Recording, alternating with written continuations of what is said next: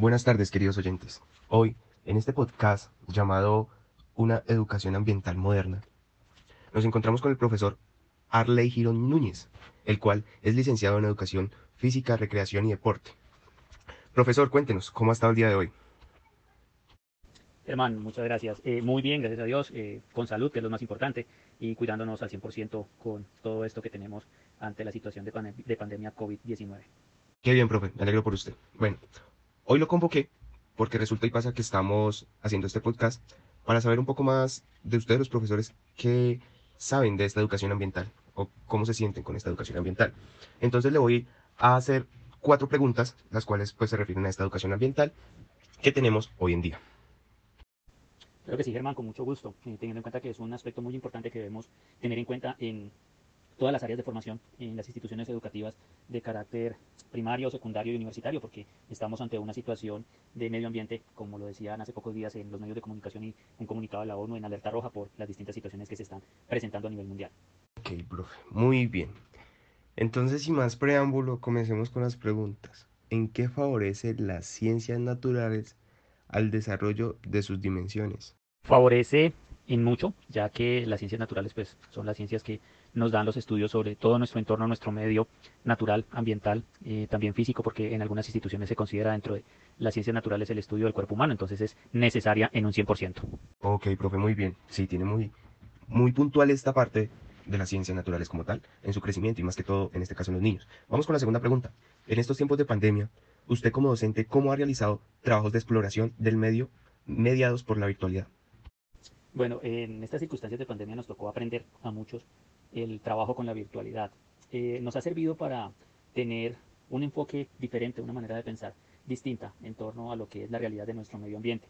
Encontramos en un principio pues que todos los animales era como que retornaban a, a esos espacios que han sido invadidos por el hombre, el hombre viéndose encerrado, como muchas veces ha pasado con los animales, con el entorno. Entonces, eh, la virtualidad me ha llevado mucho a explorar en el sentido de querer conocer un poco más allá de distintos lugares, de distintas especies, incluso de cómo el ser humano se está comportando ahorita en estos tiempos de pandemia frente a, los, a las, frente a las catástrofes y a las situaciones que se están presentando con la parte eh, ambiental, con la parte natural y con la parte del ser humano.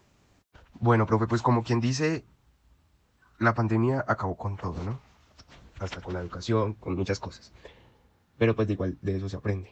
Bueno, vamos con la tercera pregunta. ¿Qué estrategias formularía para que se implemente la educación ambiental en los modelos pedagógicos de las diferentes instituciones educativas?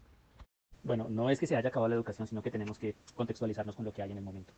¿Qué haría? Lo primero sería que la educación ambiental se convierta en un eje transversal de todas las asignaturas del currículo. Es lo más importante, porque con ello podemos darle la importancia no solamente a la parte de los seres vivos, del entorno, del medio natural, de- del cuidado de nuestros recursos, sino que podemos hacer conciencia desde diferentes áreas sobre este tipo de situaciones que se están presentando, ¿ya? Eh, conservación del agua, eh, medición de los recursos naturales, etcétera, etcétera. Entonces, mediante las matemáticas lo podemos hacer, mediante la literatura, mediante, las ciencias sociales y muchas otras más asignaturas. Entonces, lo principal es convertir la educación ambiental en un eje transversal que abarque todo el currículo, que no solamente sea específicamente en el área de ciencias naturales. Lo ha dicho, profesor, esto pues conlleva a todo, ¿no?